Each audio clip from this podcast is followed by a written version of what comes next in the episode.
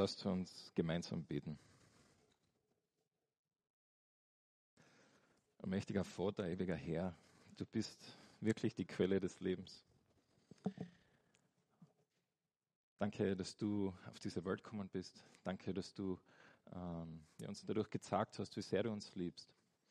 Und danke, dass wir jetzt heute einfach in dein Wort gemeinsam reinschauen können, äh, als eine Gemeinde, als äh, Personen, die dir nachfolgen. Und äh, ja, wir bitten dich einfach, dass du redest zu uns, redest zu unseren Herzen, redest äh, zu unserem Verstand, äh, dass das uns einfach nicht irgendwie kalt lässt, sondern äh, du das verwendest. Danke, dass du mitten in unserem Leben bist. Amen.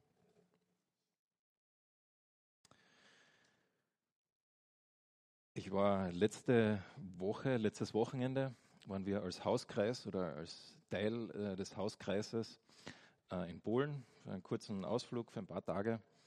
Und unter anderem waren wir auch in Auschwitz, im Konzentrationslager Auschwitz. Und jetzt ein paar Personen haben gewusst, wir waren dort und jetzt diese letzte Woche war interessant, haben mich mehrere Personen gefragt, ja, wie war denn Polen, wie war denn Auschwitz? Und dann stehst du da und was, was sagt man eigentlich auf so eine Frage? So einen Ort, wo so grausame Dinge passiert sind, wo äh, einfach Unsagbares, Unmenschliches zugegangen ist. Und wir können das sehen, die, diese Ungerechtigkeit, die dort sich zugetragen hat. Wie, wie war Auschwitz? Und ich mehrmals, wo ich da, wo wir diese Führung gemacht haben in Auschwitz und wir da so durchgegangen sind, äh, und ich einfach so drüber nachgedacht habe, auch gebetet habe, ähm, einfach über diese, diese Ungerechtigkeit, das, was da passiert ist, habe mich gefragt, okay, was, was hätte ich gemacht? Natürlich rein hypothetisch, äh, aber wie wäre ich mit dieser Ungerechtigkeit umgegangen? Wann, wann wäre für mich einfach das, das Fass da übergelaufen und es wäre, äh, ich, ich, hätte einfach äh, etwas getan. Und dieser Guide hat uns eine Geschichte erzählt, dass für manche dieser äh, Personen, die dort waren in, in Auschwitz, so eine bestimmte, bestimmte Gruppe, das sogenannte Sonderkommando, für die ist irgendwo an der Punkt gekommen, wo sie gesagt haben, mein Leben ist mir nicht mehr so wichtig ich kann diese Ungerechtigkeit nicht mehr ertragen. Und sie haben einen Aufstand äh, gemacht und äh, haben es tatsächlich geschafft, eines dieser äh, Krematorien äh, zu zerstören. Und alle diese Personen, 400 an der Zahl, sind tatsächlich gestorben. Aber sie haben gewusst, wo sie das machen. Äh, das ist One-Way Street. Äh, aber sie haben einfach nicht mehr zuschauen können, diese Ungerechtigkeit, die da passiert ist. Und vielleicht hast du Ungerechtigkeit in deinem Leben erlebt, Ungerechtigkeit, vielleicht wo du einmal jemand gesehen hast, der jemand anders ungerecht behandelt oder, oder etwas tut und du hast zugeschaut und vielleicht ist irgendwann auch bei dir der Punkt gekommen, wo du gesagt hast, ich kann bei dieser Ungerechtigkeit einfach nicht nur zuhören oder zuschauen. Und heute tauchen wir in eine Geschichte ein in der Bibel, wo ich denke, wo Gott auch an so einem Punkt ist. Wo Gott Ungerechtigkeit sieht und dann irgendwann sagt, dieses Fass ist übergelaufen. Und zwar, wir sind in 2. Mose im Buch Exodus. Wenn du eine Bibel da hast, darfst du sie äh, gerne aufschlagen. Und wir werden uns heute dort anschließen, wo vor zwei Wochen Hans-Peter gepredigt hat. Er hat darüber geredet, wie eben Mose äh, vor diesem Pharao steht und der diesem Pharao begegnet. Diesem Mann, der seit langer Zeit das Volk unterdrückt, sie unter unmenschlichen Bedingungen arbeiten lässt. Dieser Mann, der äh, den Auftrag gegeben hat, Kinder umzubringen. Wir wissen nicht wie lange, aber wir wissen, dass es über einen längeren Zeitraum war. Dieser Mann, der wirklich eine, fast eine Verkörperung dessen ist, für alles, was Gott nicht steht, diesem Mann begegnet Mose. Und letztes Mal haben wir darüber geredet, wie Mose mit, mit, mit dem Pharao redet, was er da sagt und so weiter. Und dann passiert etwas nach diesem Gespräch.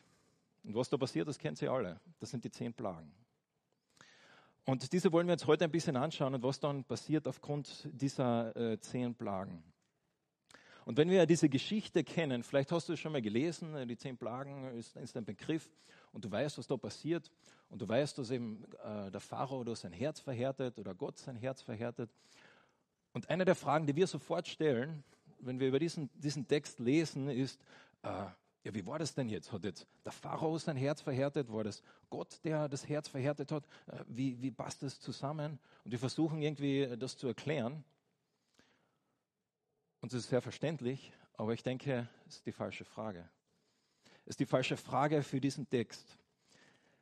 Ich denke, die richtige Frage wäre, warum diese zehn Plagen? Warum diese zehn Plagen? Warum hat Gott das gemacht?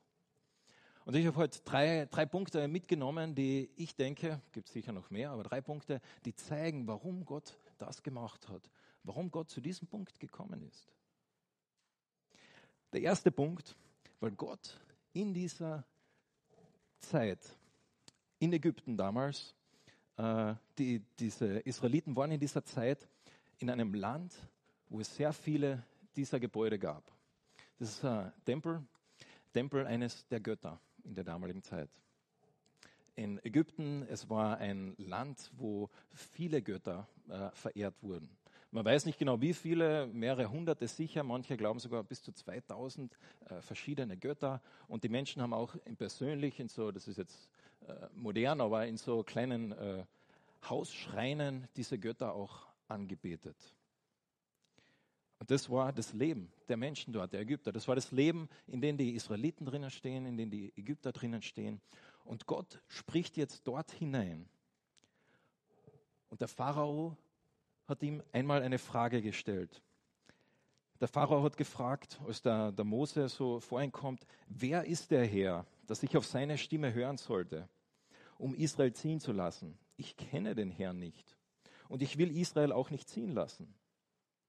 Der Pharao sagt, ich habe so viele Götter, mehrere hunderte. Äh, du redest jetzt nochmal von welchem Gott genau? Wer ist das? Was, was kann der überhaupt? Welche Fähigkeiten hat er? Für was ist er bekannt? Wer ist dieser Gott? Wer ist dieser Gott? Wir müssen wissen, dass in der Zeit damals, wenn äh, ein Volk in Gefangenschaft war, dann war das auch immer ein Ausdruck geistlicher Realitäten. Was meine ich damit? Das heißt, wenn die Israeliten in Ägypten gefangen waren, dann hat das auch etwas über ihren Glauben ausgesagt. Es hat ausgesagt, dass der Gott der Israeliten schwächer ist wie der Gott oder die Götter der Ägypter. Er hat etwas ausgerückt von geistlichen Realitäten, wie die Welt gesehen wurde. Wer ist schon dieser Yahweh, dieser Ich bin? Und 400 Jahre lang waren diese Israeliten jetzt in diesem Land, in diesem Ort und sie haben damit gerungen. Sie haben das gesehen, diese Schreine, diese Tempel, sie haben das erlebt, diese Götter. Und was wissen wir, was Gott gemacht hat? Jahwe in der Zeit? Wenig. Wir sehen, wir lesen nichts, die Bibel berichtet zumindest nichts davon, was in dieser Zeit passiert ist. Und dann begegnet Gott Mose und wir haben darüber geredet und er sagt, ich bin, ich war da. Und jetzt lass mich, lass mich mich dir vorstellen. Lass mich mich euch vorstellen, wer ich bin. Das ist das erste Mal in der Bibel, dass Gott öffentlich wirkt in einem größeren Rahmen.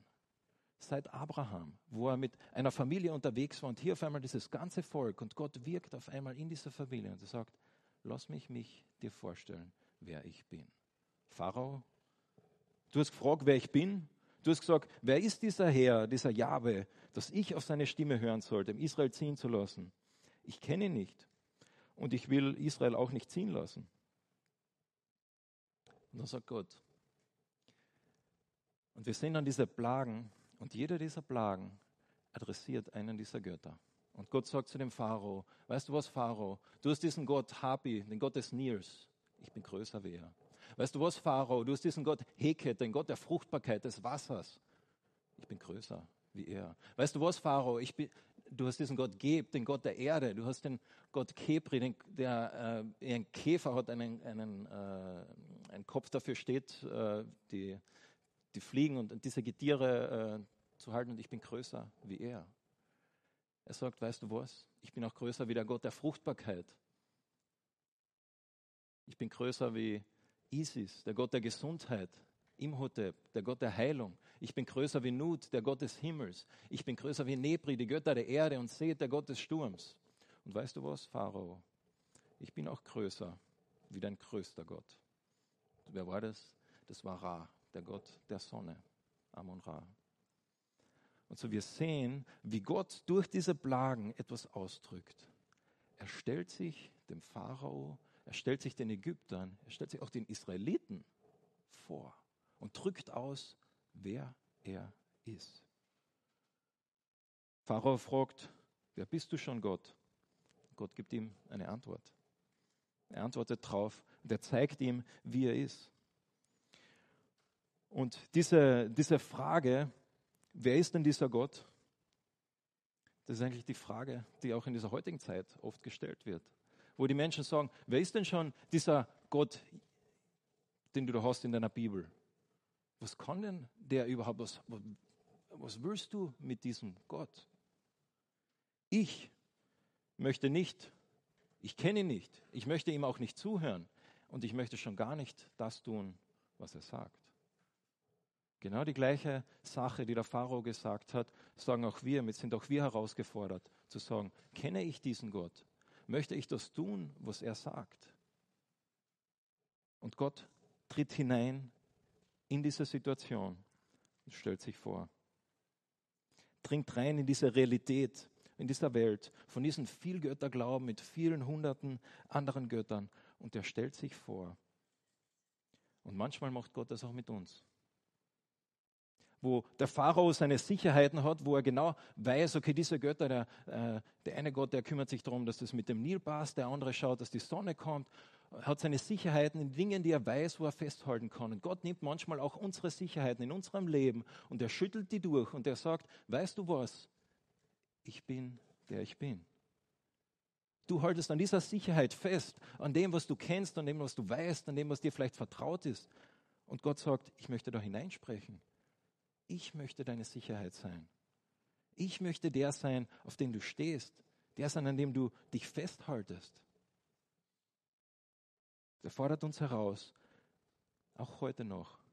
Und er schüttelt manchmal an unserem Leben, um uns aufzurütteln, um uns zu zeigen, wer er ist. Und wo wir vielleicht in eine falsche Richtung geschaut haben, wo wir vielleicht an etwas Falschen gehangen haben, an etwas Falschen festgehalten haben, sagt Gott, ich wünsche mir so sehr, dass du an mir hängst, dass du zu mir kommst. Und so ein Grund, warum diese zehn Plagen in der Bibel sind, ist, weil Gott seine Größe und seine Souveränität zum Ausdruck bringt. Gott zeigt und Gott sagt, wer er ist. Gott drückt es aus für sein Volk und auch für die Ägypter. Aber Gott bleibt auch nicht stehen. Ich denke, es gibt einen zweiten Grund, warum wir diese, diese Plagen in der Bibel sehen, warum Gott das gemacht hat. Und das hat mit Mose zu tun und mit dem Volk Israel. Weil wisst ihr, was Mose äh, bis jetzt gemacht hat? Gott hat versucht, ihm zu sagen, hey Mose, ich habe diesen Auftrag für dich, ich möchte diese eine Sache, die du tust, dass du hingehst zu dem Pharao, mit ihm redest. Und der Mose sagt, ja super, mache ich, ich bin dabei. Ist nicht genau so. Ich lese euch einmal vor, was der Mose äh, Gott gesagt hat. In Vers 4, äh, Kapitel 4, Vers 1 sagt er, die Israeliten werden mir nicht glauben. In 4, Vers 2 sagt er, die Israeliten werden sagen, der Herr ist dir nicht erschienen, du hast es nur ausgedacht. In Kapitel 4, Vers 10 sagt er, äh, ich bin kein Mann, der gut reden kann. Kapitel 4, Vers 13 sagt er, bitte sende jemanden anders. Kapitel 5, Vers 22 sagt er, warum Gott hast du mich gesandt? In Kapitel 6, Vers 12 sagt er, die Israeliten hören nicht auf mich. Wie soll der Pharao jemals auf mich hören? In 6, Vers 12 sagt er, ich bin, ich bin ein Mann mit unbeschnittenen Lippen. Und das wiederholt er dann später noch einmal. Das ist ja der, der Ausdruck von einem Mann, der äh, voll begeistert ist, das zu tun, was Gott will, oder? Wir sehen einen Mose in den ersten Kapitel dieses Buches, der eigentlich überhaupt keine Lust hat das zu tun, mit dem Gott ihn beauftragt hat. Der sagt, Gott, warum hast du mich gesendet? Gott sende doch den anderen. Ich kann das nicht, aus dem Grund, dem Grund und das und das und das. Und das ist spannend. Wenn du dann weiterliest, Gott verwendet diesen Mose und er wird zum größten Leader, äh, größten, einer der größten Leiter in der Geschichte von Israel. Und was war da dazwischen? Da war Gottes Demonstration seiner Größe und seiner Macht. Der Auszug aus Ägypten. Und so Gott verwendet das und er drückt aus, er erweckt das Vertrauen und den Glauben von Mose durch das, was er da gemacht hat. Und auch an das Volk. Wir lesen in den zehn Plagen, wir werden jetzt gleich kurz reinschauen, aber wir lesen ganz wenig vom Volk, wie, wie sie reagiert haben, wie sie damit umgegangen sind. Aber ich denke, Gott wollte auch sich ihnen vorstellen und sagen, hey, das bin ich. Vertraust du mir? Glaubst du mir? Wir sehen, dass es beim Volk nicht lang gedauert hat, bis das äh, nicht mehr so war, aber heute noch, in meinem Leben ganz persönlich, äh, wenn, wenn ich Dinge erlebe, wo ich Gott sehe, wo ich etwas bete und Gott erhört das, das macht etwas mit mir, das macht etwas mit meinem Glauben. Ich kann mich noch erinnern, einmal, äh, wo ich studiert habe und ich habe keine Ahnung gehabt, wie ich äh, die Studiengebühr für, das nächste, äh, für den nächsten Monat bezahlen soll. Keine Ahnung. Und ich habe aber bewusst entschieden, ich, ich, ich, ich frage nicht den Papa, ich äh, schreibe auch sonst nichts in mein Rundmail oder so, ich bete einfach. Und Gott hat es irgendwie äh, zur Verfügung gestellt und das hat etwas gemacht mit meinem Glauben. Gott hat sich gezeigt, dass er vertrauenswürdig ist. Gott hat sich gezeigt mit seiner Macht, dass er da drüber steht. Manchmal zeigt sich auch Gott vielleicht in deinem Leben. Ich hoffe, du hast das erlebt. Gott sich zeigt in deinem Leben und dich dann, dir dann die Frage stellt, hey, vertraust du mir? Also ich denke, es ist auch Mose herausgefordert worden. Und diese, diesen Mose, der sagt, ah, ich will nicht, nimm jemand anders oder so, ist wie ein ausgewechselter Mensch, nachdem er äh, diese zehn Plagen und den Exodus erlebt hat. Und das, was wir am meisten jetzt, äh, an das wir am meisten denken, wenn wir diese zehn Plagen denken und das, was da passiert ist, das ist der Pharao. Und Gott hat auch einen Grund, davon bin ich überzeugt, und wir werden es gleich lesen, warum er diese zehn Plagen für den Pharao geschickt hat. Und zwar, wir, wir gehen jetzt ein bisschen einfach durch, durch diese verschiedenen äh, Plagen. Wenn du eine Bibel hast, dann schau einfach mit. Wir werden jetzt einfach einzelne Verse äh, lesen. Ich werde es immer dazu sagen, welcher, welcher Vers das ist.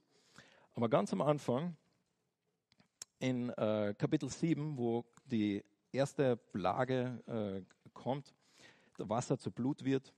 Da sagt Gott in Vers 17, 7, Vers 17, so spricht der Herr zum Pharao, daran sollst du erkennen, dass ich der Herr bin. Siehe, ich will mit dem Stab, den ich in meiner Hand habe, das Wasser schlagen, das Wasser am Nil ist und soll in Blut verwandelt werden. Gott gibt ganz am Anfang den Grund, warum er das jetzt gleich machen wird. Was ist der Grund? Daran sollst du erkennen, dass ich Gott bin. Gott wollte, dass der Pharao erkennt, wer er ist. Gott möchte den Pharao zur Umkehr und Erkenntnis bewegen. Das sagt er nämlich nicht nur hier, sondern gleich auch später. Und so Gott sagt, ich mache das jetzt, damit du erkennst, wer ich bin. Und dann passiert es, Wasser wird zu Nil, und dann in Vers 23, 7 Vers 23, und der Pharao wandte sich um und ging heim. Und er nahm sich das nicht zu Herzen. Gott sagt, ich habe das gemacht, damit du weißt, wer ich bin, äh, damit du mich erkennst. Aber dem war nicht so. Zweite Plage mit Frösche in Vers Kapitel 8, 5 bis 6.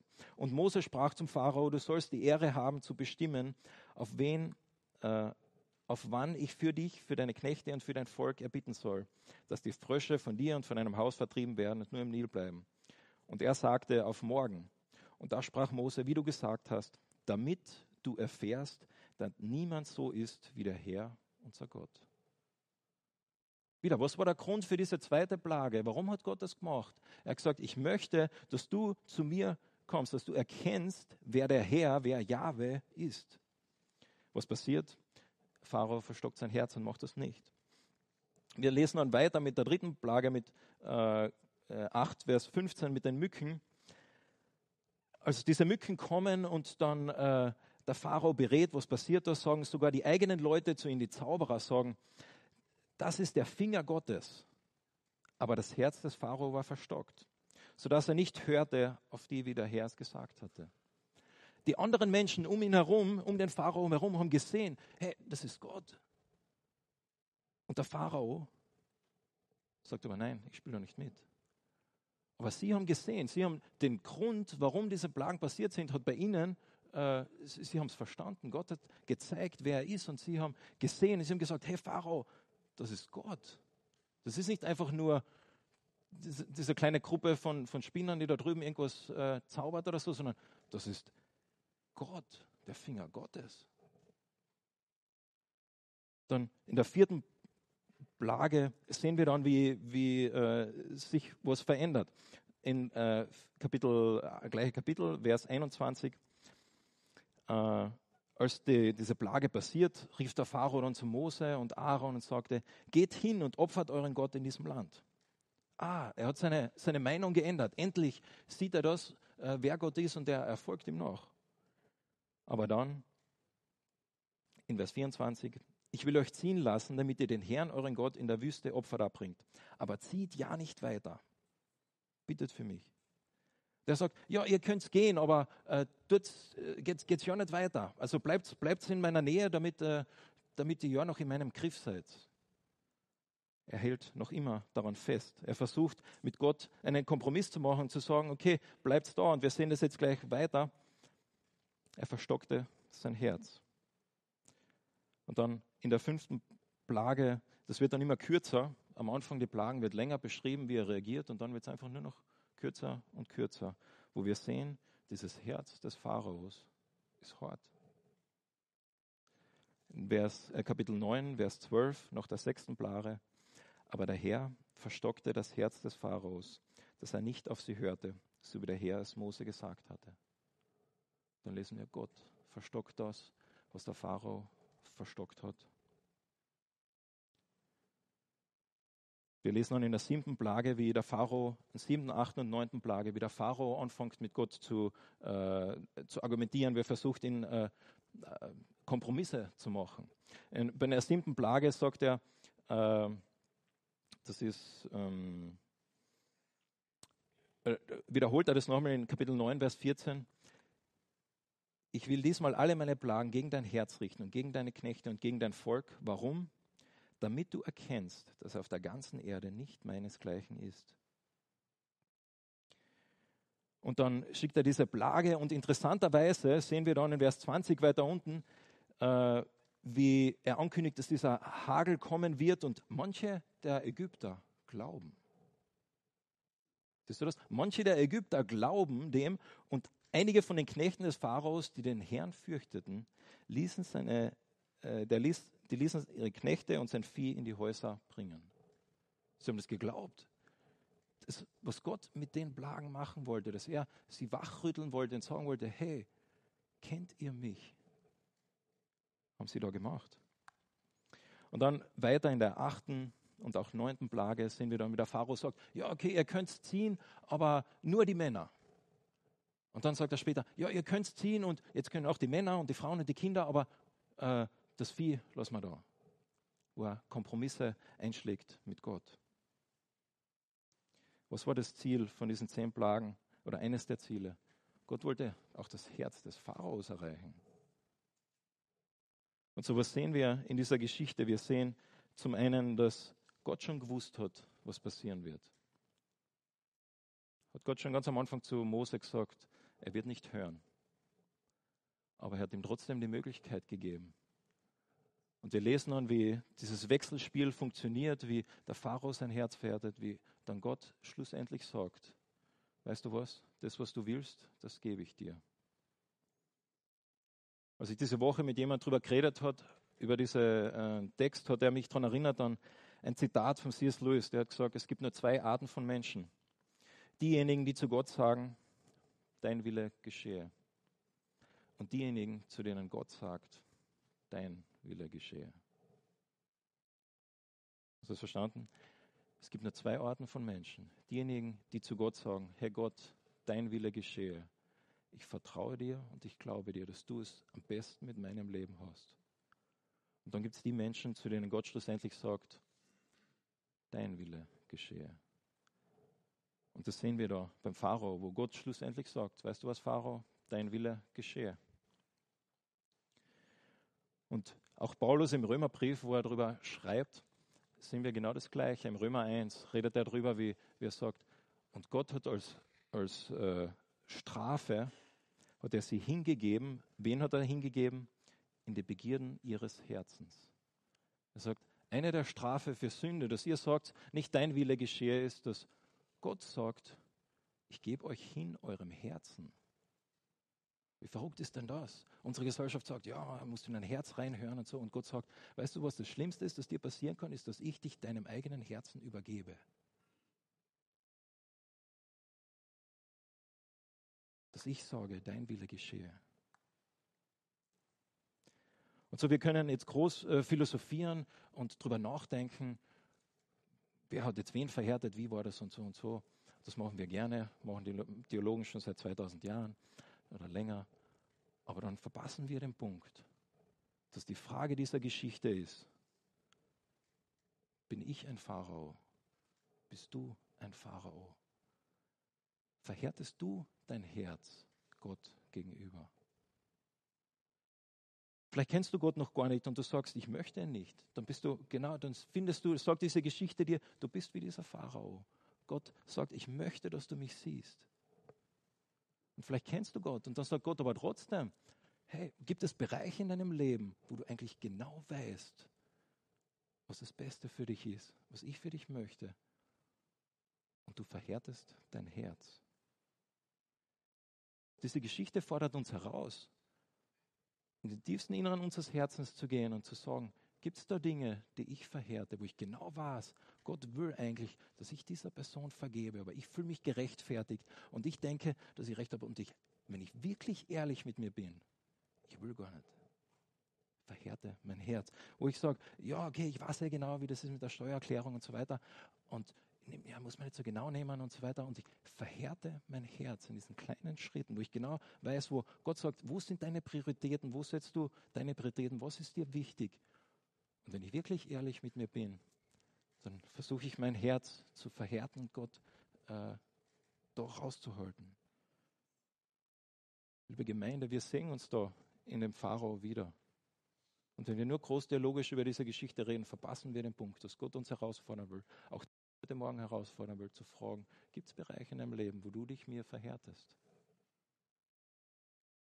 In Hebräer 3, Vers 15 fordert der Autor auf die Zuhörer zu, und sagt, ähm, heute, wenn ihr die Stimme hört, verhärtet eure Herzen nicht, wie damals in der Rebellion. Er sagt, hey, macht es nicht. Kommt zu Gott. Die Aufforderung. Das heißt aber auch, dass die Möglichkeit gegeben ist, dein Herz nicht zu verhärten. Und so warum? Diese Plagen, wo Gott uns auch etwas zeigen möchte, einem Pharao. Nicht nur seine Größe und seine Souveränität, nicht nur möchte er den Israeliten damals sagen, er ist vertrauenswürdig, sondern er möchte uns auch herausfordern, zu sagen, was sind die Dinge in deinem Leben, an denen du festhaltest, wo du dein Herz verhärtest.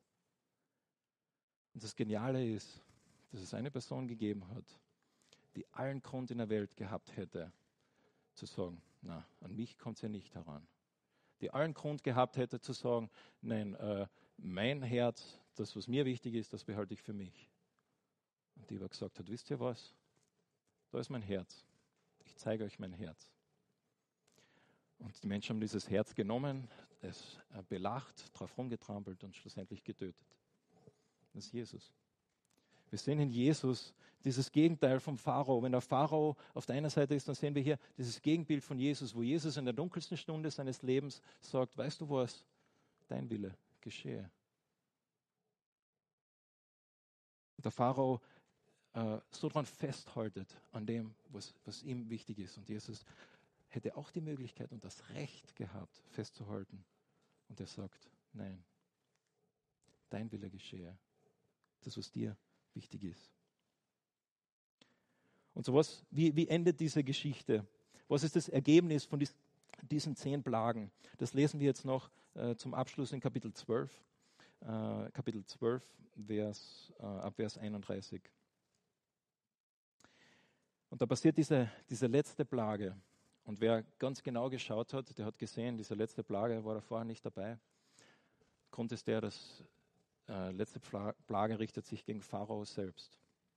Der Pharao war in Ägypten, in, diesem, äh, in der Theologie der Menschen, im Glauben der Menschen, war er auch ein Gott. Und Gott richtet ihn am Ende. Und er macht, dreht das um, was der Pharao ganz am Anfang gesagt hat. Ganz am Anfang hat der Pharao gesagt, er bringt alle Kinder um, dieser, äh, dieser Israeliten. Und Gott richtet ihn und sagt, ich nehme deinen Sohn. In Kapitel 12, Vers 31 passiert dann Folgendes. Und er rief Mose und Aaron zu sich in der Nacht und sprach, macht euch auf und zieht weg von meinem Volk, ihr und die Kinder Israels, und geht hin und dient dem Herrn, wie ihr gesagt habt Nehmt auch eure Schafe und eure Rinder mit euch, wie ihr gesagt habt, und geht hin und segnet auch mich.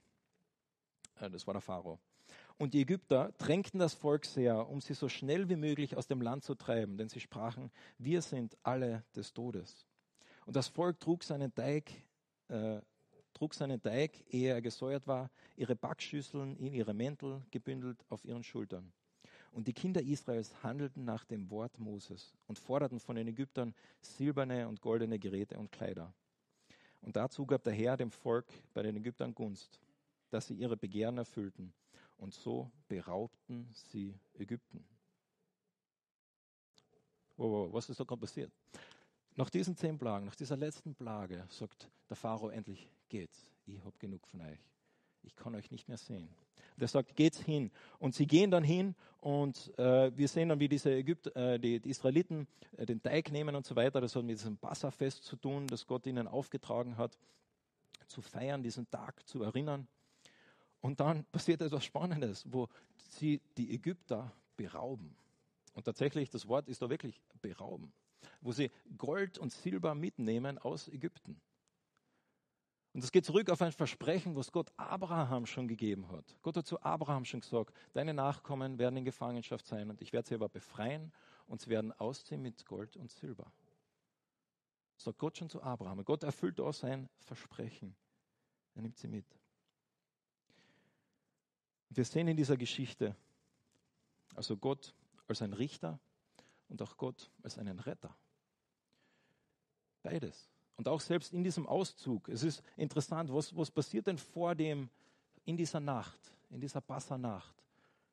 Folgendes passiert. Gott sagt, jeder Israelit muss ein Schaf nehmen, das Schlachten und das Blut an die Tür tun. Das ist das erste Mal, dass die Israeliten überhaupt irgendetwas tun müssen. Ansonsten sitzen sie einfach da auf der Couch und schauen zu, wie Gott wirkt. Das erste Mal, wo sie sagen müssen, wo sie auch etwas aktiv daran beteiligt sind, zu sagen, okay, ich, ich, ich vertraue, dass Gott das wirklich machen wird. Ich schlachte dieses Schlaf, nehme das Blut, tue es an die Tür. Das erste Mal, dass sie aktiv dran wirken. Alles andere hat Gott gemacht. Und wisst ihr, diese Geschichte, dieses Bild, was da passiert, das ist ein Bild für unser Leben. Das wird auch später in der Bibel immer wieder aufgegriffen. Wir alle, du und ich, wir sind alle in Ägypten geboren. Wir sind alle in Ägypten geboren. Der Paulus beschreibt das in Römerbrief und sagt, jeder ist ein Sklave, ein Sklave der Sünde. Jeder. Man, man, kann nicht frei wählen. Unsere Gesellschaft sagt, ja, okay, wir können äh, äh, wirklich Freiheit ist, das zu tun, was du willst und äh, wie auch immer. Und Gott sagt, keiner ist wirklich frei.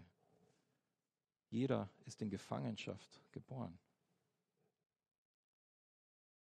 Aber Gott bereitet auch einen Weg. Und dieser Weg ist dort dieses Lamm. Und dieses Lamm ist natürlich ein Bild für Jesus, wie Jesus später dann sein Leben gibt. Und genau wie die, die Israeliten da diese Möglichkeit haben, zu sagen, das mache ich oder nicht. Auch sie haben die Möglichkeit gehabt, das Lamm nicht zu schlachten. Ein Lamm ist ein wertvolles Tier. Ob du das wirklich hergeben willst. Und so auch wir sind herausgefordert, diesen Schritt zu gehen und zu sagen, okay, Gott ist der, der befreit, aber ich glaube das. Und wir müssen kein Lamm schlachten, weil es hat schon ein Lamm gegeben. Es hat jemand gegeben, der für uns geschlachtet worden ist. Das ist Jesus. Und wir hören das nicht gerne, dass wenn die Bibel sagt, okay, wir sind Sklaven. Das, das ist nicht, ah, super, schöne, gute Nachrichten. Aber das ist die Realität. Wie wir durch und durch in der Bibel sehen, wie Gott sagt, wir alle sind in Ägypten geboren. Und in diesem Bild ist der Pharao ein Bild für, für Satan. Für denjenigen, der versucht, uns in der, in der Gewalt, in seiner Domäne, in seinem Bereich zu halten und alles daran setzt, das auch zu tun. Und Gott zeigt ihm, wer er ist. Gott besiegt ihn, zeigt seine Größe und seine Macht. Und so wir sehen einerseits Gott als Richter und Gott als Retter. Beides. Das Spannende, wie diese Geschichte endet, und wir könnten jetzt äh, noch weiterlesen, aber dieses Gold, was die Israeliten mitnehmen, das kommt zweimal, in zwei Beispielen oder in zwei Situationen, kommt es später nochmal vor. Wisst ihr wann? Einmal, wo sie ein Kalb machen und einmal, wo sie die Stiftshütte bauen. Das gleiche Gold. Und ich finde das ein, ein, ein, ein, schönes Bild für das, wenn Gott uns rettet, wenn wir sagen, Herr Gott, ich möchte umkehren von meinem alten Wegen. Ich möchte aus dieser Sklaverei der Sünde heraus. Ich möchte nicht mehr sagen, mein Wille, sondern ich möchte sagen, dein Wille. Dann beschenkt uns Gott. Er beschenkt uns, gibt uns Möglichkeiten und Wege. Und auch wir haben diese Möglichkeit. Okay, was machen wir mit diesem Gold, das Gott uns beschenkt? machen wir ein Kalb oder bauen wir eine Stiftshütte? So wir sehen diese, dieses Bild vom, vom Exodus, was Gott daraus nimmt, ist so ein, ein volles Bild mit so vielen äh, Dingen, die da drin stecken, die Gott zeigt und sagt und zeigt und die mit unserem Leben zu tun haben, die Parallelen haben mit dem, was Gott in dir und mir heute machen möchte. Und so möchte die Predigt beenden mit dieser Frage, die ich vorgestellt habe. Gibt es Bereiche in deinem Leben, wo du genau weißt, dass du dein Herz verstockst. Dass du eigentlich genau weißt, dass du mehr bist wie dieser Pharao, wie dir lieb wäre. Wo du genau weißt, was Gott eigentlich sagt, was er sagt, was gut für dich ist. Und ich möchte jetzt kurz die Zeit geben, einfach persönlich äh, mit Gott drüber zu reden, zu beten und ich werde dann äh, jeder für sich und ich werde dann am Abschluss gemeinsam noch beten.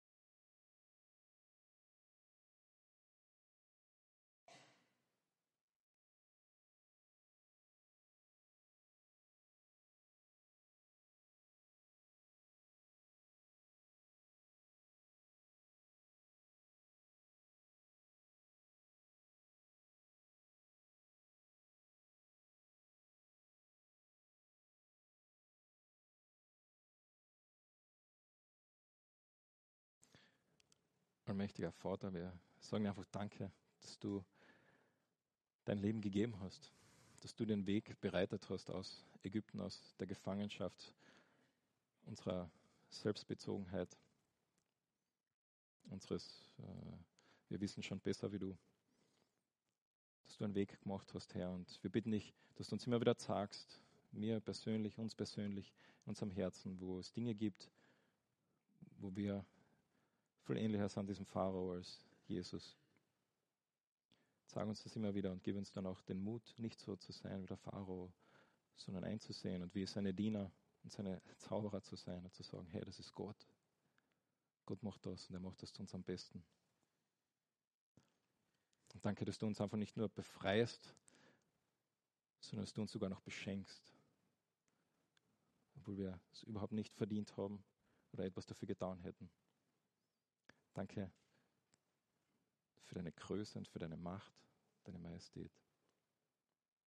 Amen.